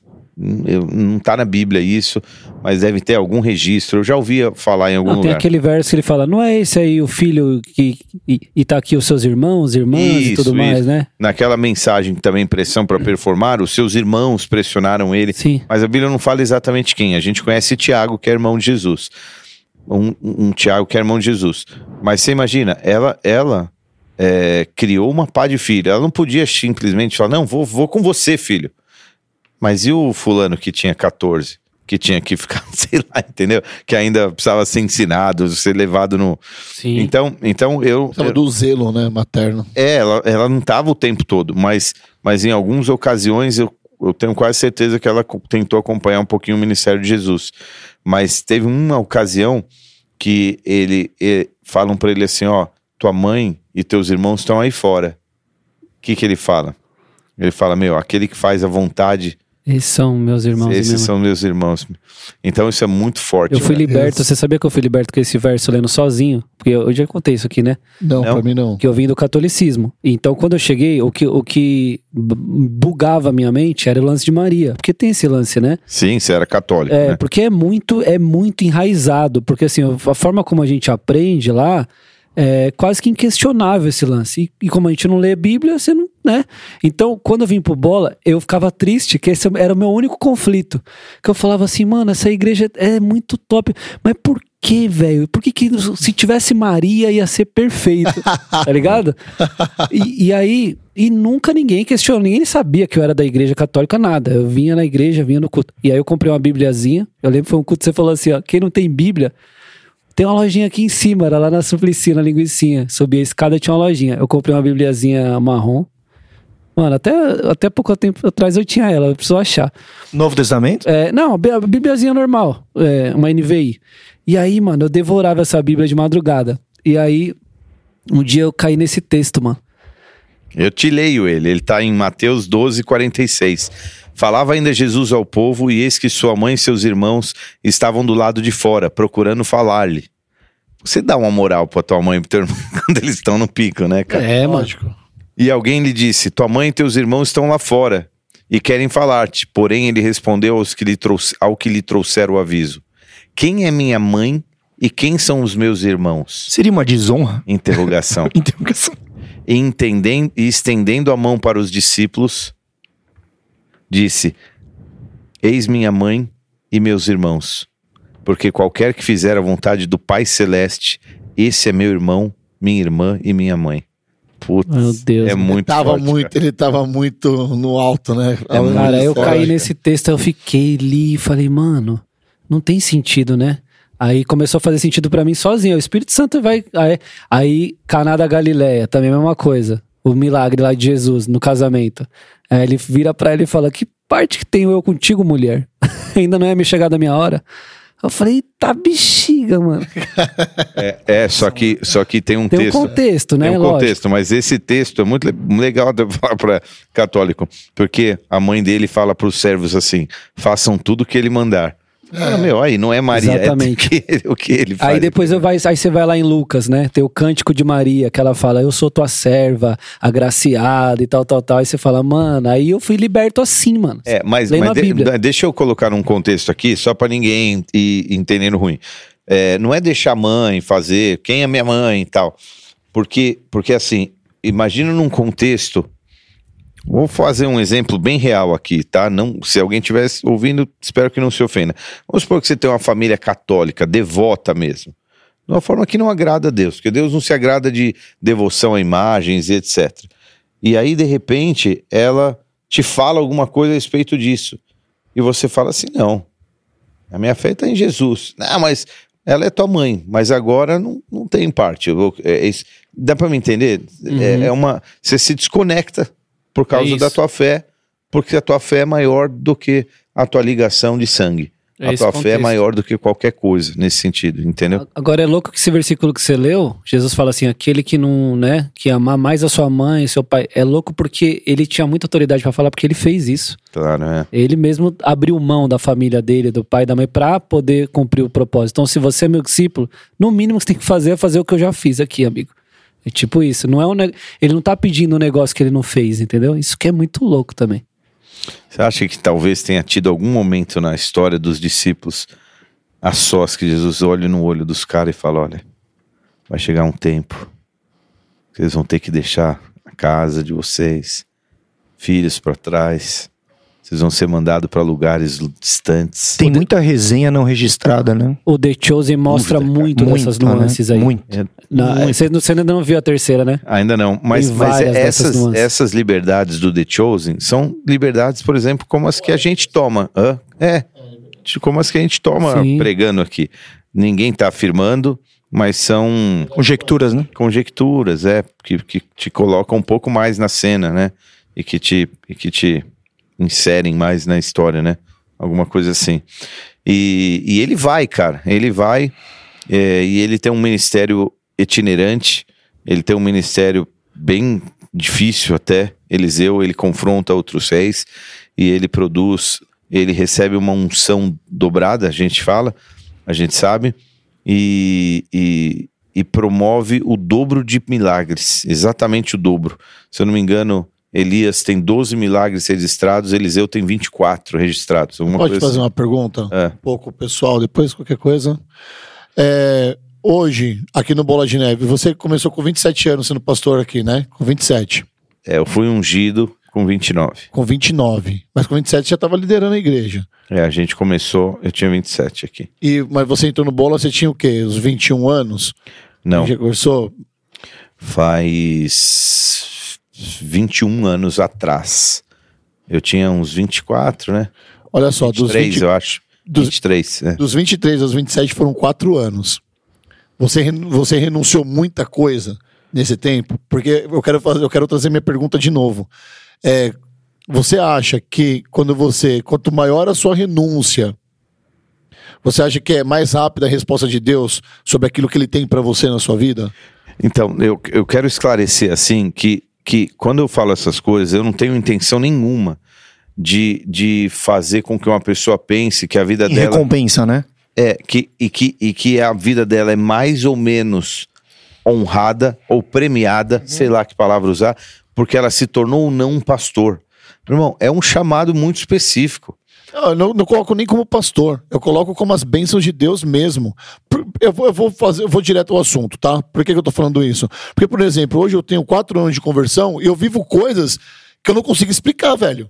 Juro, eu não consigo explicar as coisas que Deus faz na minha vida. É, quando, Entende? quando eu vim. Mas eu também sei das coisas que eu tive que renunciar, que foram muitas Po- coisas. Posso te falar uma grande renúncia? Pode. Eu vou, eu vou te falar uma grande renúncia minha que eu tenho pra mim Aham. e o Ale vai me entender mais do que vocês e talvez algumas pessoas que ouvem.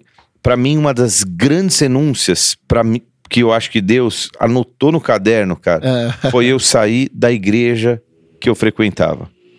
Porque ali eu tinha tio, pastor, tios e tias, primos, amigos de longa data. Alguns minutos atrás a gente estava com o Tigrão aqui, Sim. que é um amigo meu de forever, tipo, de sempre, Aham. ever, tipo, de sempre. E, e, e, e sair daquele contexto foi muito difícil. Cara. Isso é muito forte, cara. Fazia muito tempo que eu não parava pra pensar sobre isso. Talvez a gente tinha relações de amizade tão profundas quanto as que a gente tem hoje. Uhum. Eu tinha amigos naquela época que eu tinha, tipo, por exemplo, como nós, cara. Isso é muito forte. É. Pensado. É, É. Forte isso. É muito forte, cara. E eu dei um, eu dei um passo pro desconhecido. Essa foi a verdade, cara. Eu, de eu sair de um ambiente absolutamente Favorável. Favorável é uma, é uma boa palavra, mas é confortável, eu acho mesmo. Conveniente. É, é Sem comum. contar do contexto que o Bola de Neve não é o Bola de Neve hoje, né? Tipo assim, ainda tinha isso Roots, também. né? Roots, É, é. era um negócio embrionário que, tipo, muita gente criticava e você vem de uma batista, né? É, Igreja exatamente. sólida, não era. Perfeito. Eu tô falando de 2002, tá? Foi quando, demais. foi quando isso aconteceu. Só que, por um outro lado, eu também vim com alguma bagagem. Eu não vim, eu não, eu não vim como você veio. Ok. Eu vim. Cru, né? É, cru. Eu conhecia a Bíblia, eu conhecia muita coisa de Deus. é, a, a Igreja Batista te dá uma base muito boa da Bíblia. Porque você cresce na escolinha dominical. Você cresce vivendo, fazendo, aprendendo. Você tem um estudo bíblico nos domingos de manhã que eram, que eram às vezes profundos, cara. Né? O cara atacava a igreja de Filipenses. Você passava, meu, seis meses estudando a igreja de Filipenses. Tipo umas paradas assim. Nossa, que te né? deixa profundo, É, te que- deixa raso, né? É, que legal. não sei se você vai estar com aquela tensão que, né, que, Forever, né? é, né, aquela tensão, aquele tipo, quero aprender, você tá lá, mas você tá inserido ali, entendeu? Você, e- então eu vim com um tanto de, de bagagem já, né, por ser batista, mas, mas essa renúncia, cara, pra mim foi uma renúncia muito difícil de fazer e de viver. Porque os meus primeiros meses no Bola de Neve, cara, eu tava assim. É, olha, olha que louco, cara. Eu me lembrei disso há há pouco tempo atrás. Uma moça que ela era de uma igreja. Felizmente, essa igreja foi tão atacada que esse casal de pastores se separou. E na época ela era uma pastora e ela. E aí um dia, cara, eu. E ela saiu da, da igreja batista e viveu uma experiência de avivamento antes do que muito, todos nós, assim. E, e um dia ela estava na Unida, a igreja que eu ia, na igreja batista, e eu também. E ela, e ela orou por mim. E quando ela orou por mim, ela falou assim: ela pegava na minha mão e a minha mão ficou muito oleosa. E ela falou assim: está vendo o óleo que está saindo da tua mão? A minha vida, a minha vida estava numa fase muito seca ali mesmo, porque eu eu estava sem um norte muito profissional, sem um norte muito espiritual, sem um norte no social, no, cara, eu, Seca ta- total, eu tava, eu tava, eu, eu tava muito, muito assim, lost, assim, não perdido no mal, mas assim, cara, sem, eu tava desnorteado mesmo, uma bússola A deriva. pifada, assim, a deriva. E ela falou assim, cara, tá vendo esse óleo na tua mão? As áreas da tua vida vão começar a, a, a frutificar, porque e, e ela e, e de fato, cara, foi uma experiência um tanto quanto sobrenatural. Eu não sabia avaliar aquilo que hoje eu consigo avaliar, e para ela foi muito especial. Ela fez uma oração muito marcante, falando que as áreas da minha vida iam frutificar. E, e levou anos para isso de fato acontecer, né? E, e naquela ocasião eu estava nessa transição. E eu lembro que eu ia no bola e aquilo tudo era muito estranho para mim. Mas eu senti, ali era o lugar que eu tinha que estar. Eu amava aquilo, mas era estranho. Sabe quando é um estranho, mas você fala, cara, não consigo ir embora? É, é, tem uma cena do filme Elvis, no começo, que ele entra na tenda e ele tá olhando para aquilo tudo É. e ele não cons- consegue sair e ele não tá entendendo, mas ele tá lá recebendo e, e parecia eu. Falava, meu, o que, que é isso aqui, cara? Eu não conheço ninguém, isso é uma loucura, é um bando de louco, é uma garagem suada, apertada, bombada, você fica de pé, sentado no cantinho, é horrível como igreja, mas eu não consigo sair, cara. Isso aqui é maravilhoso, né? Era um pedacinho do céu na terra. E, e- então essa renúncia de sair e ir para um lugar que era desconhecido, que eu não ia ter as, as conveniências de amizades sociais, os grupos sociais na qual eu já estava inserido, porque vamos combinar, você precisa primeiro pertencer para depois ser. E eu, e eu falava, e eu queria pertencer àquele lugar. Cara, eu, eu achei uma planilha de oração minha de 2003. É uma planilha muito. eh, Ali tem, eu tenho pedidos de oração. E um dos pedidos era: Senhor, me dê grandes amigos nessa igreja. Eu preciso de grandes amigos nessa igreja. E um dia eu fui na célula e eu encontrei um cara que tinha estudado no Colégio Batista comigo. E esse casal, que depois virou um casal, foi um. Cara, uma boia de salvação pra mim. E eu me apeguei a eles, cara, assim. E a gente foi surfar muito junto. Hoje eles moram em Portugal. E eu amo muito eles, é o Tiago e a Renata. É, são meio louquinhos, mas, mas cara, eles foram assim, aquela pessoa preciosa que Deus colocou no caminho. Porque eu tinha um motivo para alguém para dizer oi na igreja, alguém para olhar do outro lado do salão. Vi alguém que eu conheço, cara. Vou cruzar o salão para sentar do lado deles. E pelo menos aqui eu, eu, eu me conecto com alguém. Até que Deus desenvolvesse. E eu lembro, cara, que, que, que do lado daquela linha eu esticava com uma cor aqueles pedidos que eram realizados. E um deles eu podia clicar. Tenho amigos nessa igreja. E eu fui desenvolvendo essas amizades. Mas como foi difícil, cara? Como foi difícil para mim migrar, sair do normal e ir para um lugar que era absolutamente incomum. Você teve alguns momentos que você pensou em voltar? Ou Não, você eu queria queimou estar lá, eu literalmente? queria eu queria estar lá, cara. Aquilo trazia para mim o que eu não tinha encontrado numa, numa vida inteira, Eu te entendo. entendeu? Eu sinto a mesma coisa hoje.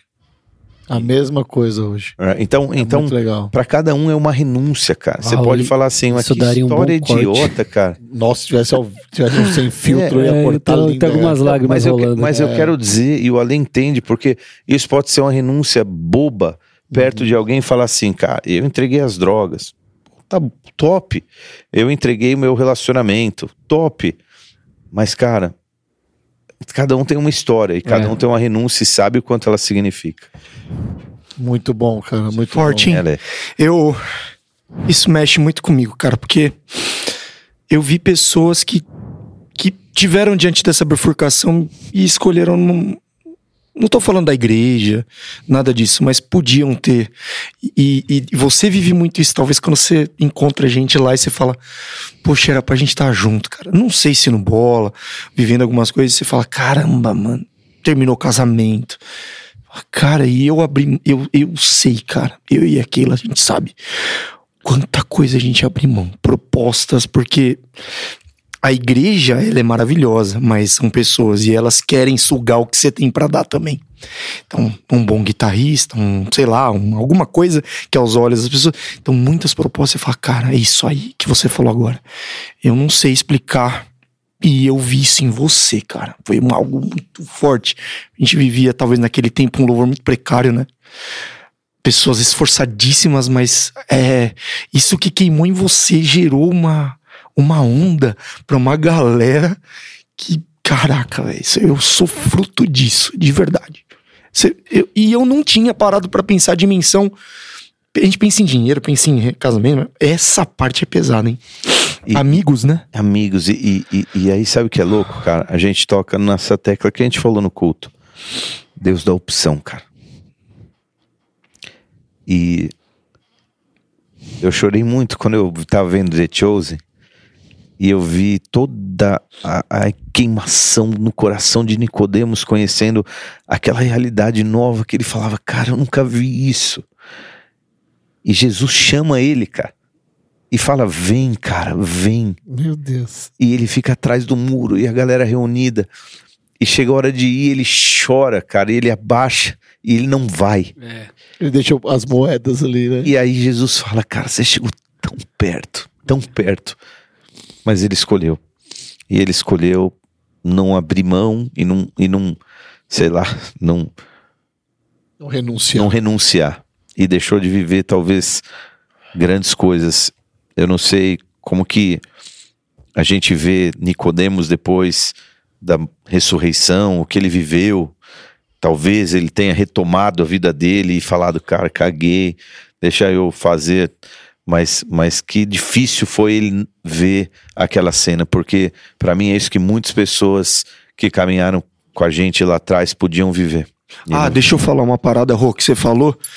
Você falou assim, cara, é, o nível de renúncia que você é, toma, talvez, é, é o nível de rapidez que Deus faz, cara, eu não sei, mano.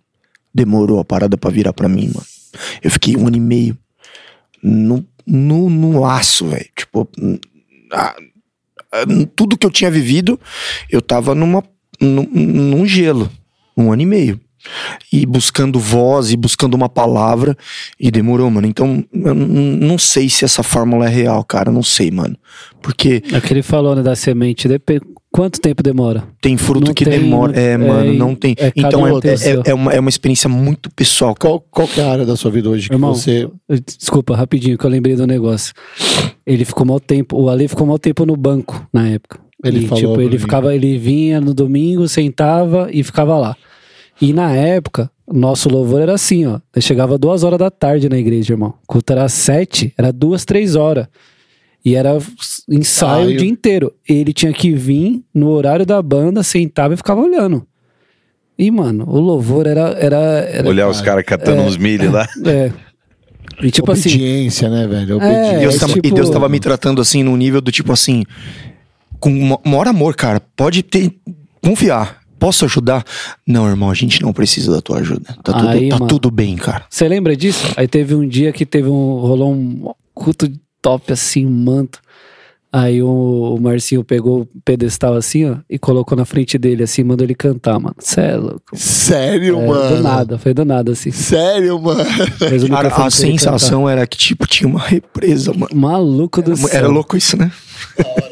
E ele sabia. Ele, ele- ele- pai é fogo, né? Sabe, né? Que Tem a parada, né? E ninguém, e tipo assim, ele tava escondido, ninguém sabe. Assim, algumas pessoas sabiam que ele era músico e tal. Cara, o Marcinho, ele é especialista em esconder as pessoas. É, né? mas então, mano, mas. sabia, mano. Então, mano, ele mas. protege, mano. Mas sabe que é, é, é sensível a voz, cara. E isso é muito louco, mano. Porque esse lance de Eliseu, o que que fez esse cara sair? Não sei, mano. Ele só foi, mano.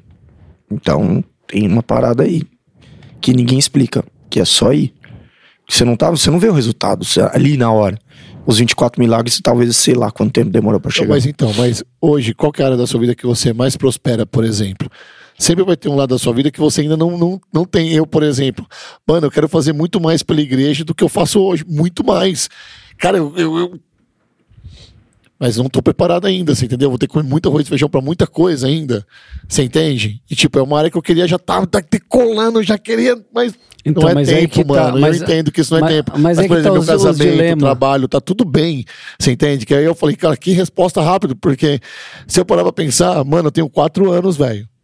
Então, mas ó, se você puser um culto lá, talvez eu tenha um pouco mais de habilidade para ministrar uma palavra do que você notar. Toda, Não, um pouco. Sim. O Cauê também, o Ali também. claro. Mas quem que tá na Jovem Pan? É isso que eu ia falar, mano. Ninguém. Sim. Quem que- Entendeu? Quem que coloca um post aí há meia hora atrás e bate 500 curtidas? Entendeu? Ninguém. Então cada um tá posicionado num lugar, cara. Cada um tá Mas, posicionado lugar. Marcinho, vou te falar com o coração agora, velho. Se eu tiver que largar a mão de tudo isso e viver o que vocês vivem aqui, cara, eu não penso duas vezes, velho. Não, mas. mas não, não, não então. penso duas Mas vezes, ele. você- é, mas. Não, se um dia tiver que ter esse embate, saca? Tipo, mano, e aí, tal, não sei o quê. Não, se tiver que escolher, eu não tenho dúvida. Mas é nítido que ele só tá lá por causa É, do então, coração. É, só, é, é- mas- é mas- óbvio, você tá sendo edificando o corpo lá, cara. Mas e o inverso? E o inverso? E se Deus falar, não é aqui que eu quero você, negão. Quero você lá, tá tudo bem pra você? É, né? Tá tudo bem. Então é isso. Então só vai. Então só vai. Tá levando diz uns pavinatos pra igreja lá. É, Exato, é isso aí. É, mano, tá doido. Isso. É. Que coisa, né, mano? Agora, agora eu vou. é, Delícia esse podcast, na moral, velho. Ah, vou, vou lançar uma assim pra gente É. terminar, mas de spoiler. De spoiler, bem, bem spoiler. Cara, ele, ele jogou o, cas- o manto lá. E agora a gente ficar falando de porção dobrada e, de, e, e dos milagres e tal, como se fácil ser aprendiz. Você sabe quanto tempo levou até ele pegar esse casaco de Elias e Elias subir? Quanto tempo levou para ele fazer esses 24 milagres? Quanto tempo levou para ele assumir o, o, o chamado profético dele de vez? E o que ele fez durante esse tempo? Isso, disso ninguém fala, entendeu? E, e, e, e mais para frente, em um certo momento em que Elias já foi tomado, Eliseu assumiu, tem dois reis lá de Israel que estão entrando numa batalha e eles falam assim, cara, são de um profeta. Eles falam, tem Eliseu. E alguém fala assim, por acaso não é Eliseu aquele que servia água ao seu mestre? Quer dizer, ser chamado, significa que Deus vai te hypar lá em cima. Ser chamado, cara, implica num processo gigante. Aonde que, que você vai fazer, cara? Você vai servir água, irmão. amém. É isso que você vai fazer. E não é servir água na garrafa, tá? Era lavar pé, era, era lavar mão, era, era fazer coisas que, sei lá, como que, que um dos pequenos faz, cara. Que um dos pequenos faz. Porque lavar mão, lavar pé e trazer água era serviço de, de servo mesmo, de, né? Então, é, a gente fala do chamado, mas esse chamado, cara, tem um tempo de constituição e é um chamado lindo, mas, mas que precisa ser aprimorado e tal. Talvez a gente fale sobre isso. Tem que ser aprimorado, não é do dia pra noite, né, cara? Não é. Cara, isso é sensacional, velho. Hum. E ele tem um propósito também. Acho que uma das grandes descobertas nesse tempo, pra mim, de espera, era entender que aquilo que ele tinha pra derramar na, via- na minha vida era pra edificar a noiva, não era pra edificar a minha vontade. Era, não era pra satisfazer só o meu coração. Tinha uma, um alvo. Enquanto eu não entendesse isso, eu ia roubar um pouco dessa porção pra mim Que tem a ver com a nossa expectativa, né? e, cara? queim- ia usar minha herança. Não, porque quando você, às vezes, tem uma. Criar expectativa é uma coisa boa. Mas se você cria uma expectativa e ela é a única, o único plano que você tem, aí ferrou, cara. Porque normalmente Deus vai desmontar esse teu castelinho para que você aprenda a confiar nele. É, o grande lance de expectativa é que Deus te forja frustrando tuas expectativas. E o grande. Deus te forja frustrando as suas expectativas. Isso. Eita! Só que, sabe como Satanás te prova frustrando as suas expectativas, na frustração das suas expectativas. Então, quando elas não dão certo, cara, você Ele tem. oferece umas. um- É, você, você tem. Você pode cair pros dois lados, né, cara? Quando elas não dão certo. Se você entrasse num barulho e falar, ah, deu certo esse Deus aqui, é a hora que você escapa. Exatamente. Ou você fala, não, é agora é a hora de permanecer, é a hora que Deus te promove. Né? São pontos chaves. Que incrível isso.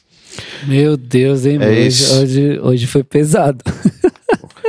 Foi um bom culto. Hoje foi. Cara, não, bom episódio bom também. podcast, viu? Meu é. Deus, se você tá ouvindo isso aí, você é um privilegiado, viu? É, cara. Compartilha aí com mais pessoas, não sei, fica com a gente. Esse é o nosso objetivo mesmo, viu? É proporcionar pra você que tá ouvindo essa mesa aqui, que é um negócio precioso, que não tem limite, né? A gente tá aqui agora gravando, mas você tá aí do outro lado ouvindo, você tá no mesmo acesso e recebendo da mesma porção. É isso aí. Fazer um apelo aqui. É. As pessoas virem pro culto de terça-feira, virem pro culto de quinta e virem pro culto de domingo, velho. A pandemia acabou já, entendeu? Tem um monte de gente que precisa escutar isso, velho. É E de- sério, e Deus é tá falando, hein, mano? É muito legal pegar em casa e tal, mas a atmosfera que tava aqui hoje, cara, cara, tava caindo. Cara, o, o, o teto abriu, mano. Você entendeu? Que eu vi o bagulho lá de cima. Isso aqui em casa, as pessoas têm experiências em casa, mas nada substitui o calor humano do culto, cara, na boa. É isso aí. Terças duas, quintas oito, às 20 e domingo às 10 e às 18 e sábado culto do Flame às 19. É, exatamente. Tem o culto do NV hoje, foi um- teve um testemunho muito bacana. Teve. Toda sexta-feira às 20 horas. Eu queria só que você lesse o texto de, de Paulo que você leu no final do culto. Vamos ler ele pra terminar? Filipenses 3, capítulo 7, ou capítulo 3, verso 7, verso 8. Na quinta eu comecei com esse, ele terminou hoje com esse. Que da É. hora, né? É. Eu vou ler na NVI. Ele fala assim, ó. Tá bom. Eu vou ler um pouco antes. Filipenses 3, 8, né? É, Mais do que isso, é isso? é. Vou ler a partir do 4, tá? Do meio do 4. Se alguém pensa que tem razão para confiar na carne, eu ainda mais. Circuncidado no oitavo dia, pertencente ao povo de Israel, à tribo de Benjamim, tribo real, tribo de rei. Verdadeiro hebreu quanto à lei fariseu, quanto ao zelo perseguidor da igreja, quanto à justiça que há na lei, irrepreensível. Eu era perfeito nas coisas antigas. Mas o que para mim era lucro, passei a considerar como perda por causa de Cristo.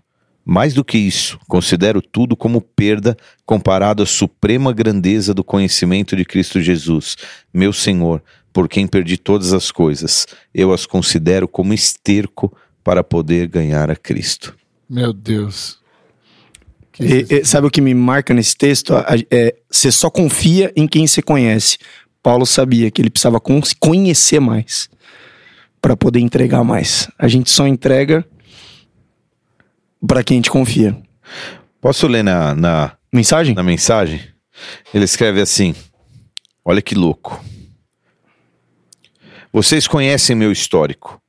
Nascimento legítimo, circuncidado ao oitavo dia, israelita da elite, da tribo de Benjamim, cumpridor rigoroso e devoto da lei de Deus, defensor ardoso da pureza da minha religião, a ponto de perseguir a igreja, observador meticuloso de tudo que está prescrito no livro da lei de Deus.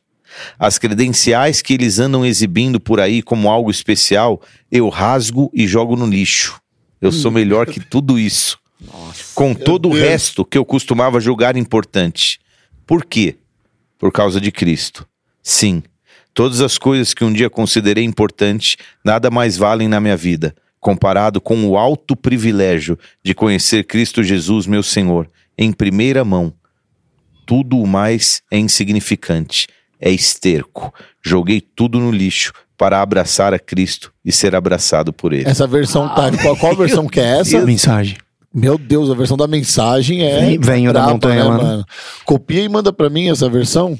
Nossa. Que, Que forte, né, cara? Quero conhecer a Cristo e ser achado nele. Ele colocou abraçar a Cristo e ser abraçado por ele. Olha, bem mais profundo. Há duas semanas eu preguei na terça-feira sobre confiança e eu usei o termo seguinte. Eu brinquei assim, falei, cara, se você tivesse que depositar uma grana na mão do Senhor, você depositaria, tipo, cegamente? Tem gente que não. Porque talvez seja um lugar onde a pessoa não confia ainda, ela não abriu esse, esse, esse lugar de conhecimento pra falar, eu confio nele de verdade. A gente tá. Mas, José, o que você falou, você só entrega pra quem você confia. Eu confia, cara. É. Cara, Paulo tá falando isso depois dele ter tido experiências no terceiro céu, etc e tal. Ele fala, cara, só quero conhecer mais, cara. Tem nada melhor que isso. Ele já tinha ido tão fundo, né? Demais. Bom, é isso aí, né? Meu Deus. Nós estamos batendo a É meia-noite aqui. Não, 10 para meia-noite. Tá Eu suave, tá melhor É, que domingo tá passado. Domingo passado, essa uma hora. Os caras. Meu Deus. é isso, família. galera. Vambora, Sim, né? isso aí. Vocês são demais. Vamos que vamos. Deus abençoe. Valeu, família. Muito Valeu, é isso aí. Valeu, gente. Fabi, obrigado, viu? Alô. É. Top. E hoje a presença Valeu. do Gu aqui com a Valeu, gente. Gu. Testemunho, Gu. Gu, porque minha primeira vigília foi com esse meninão aí. Que eu fui buscar ele na casa dele três horas. Qual igreja que foi? No São João. Top. A gente foi lá pra Vigília de São João. É isso aí, Gu. Deus te abençoe também. Ele tocou cinco vezes pra onde eu irei, né? Uma Já te ganho. Se quer ganhar o Rodolfo, é só tocar essa música. É isso aí, gente. Valeu, Deus beijo. abençoe. Valeu.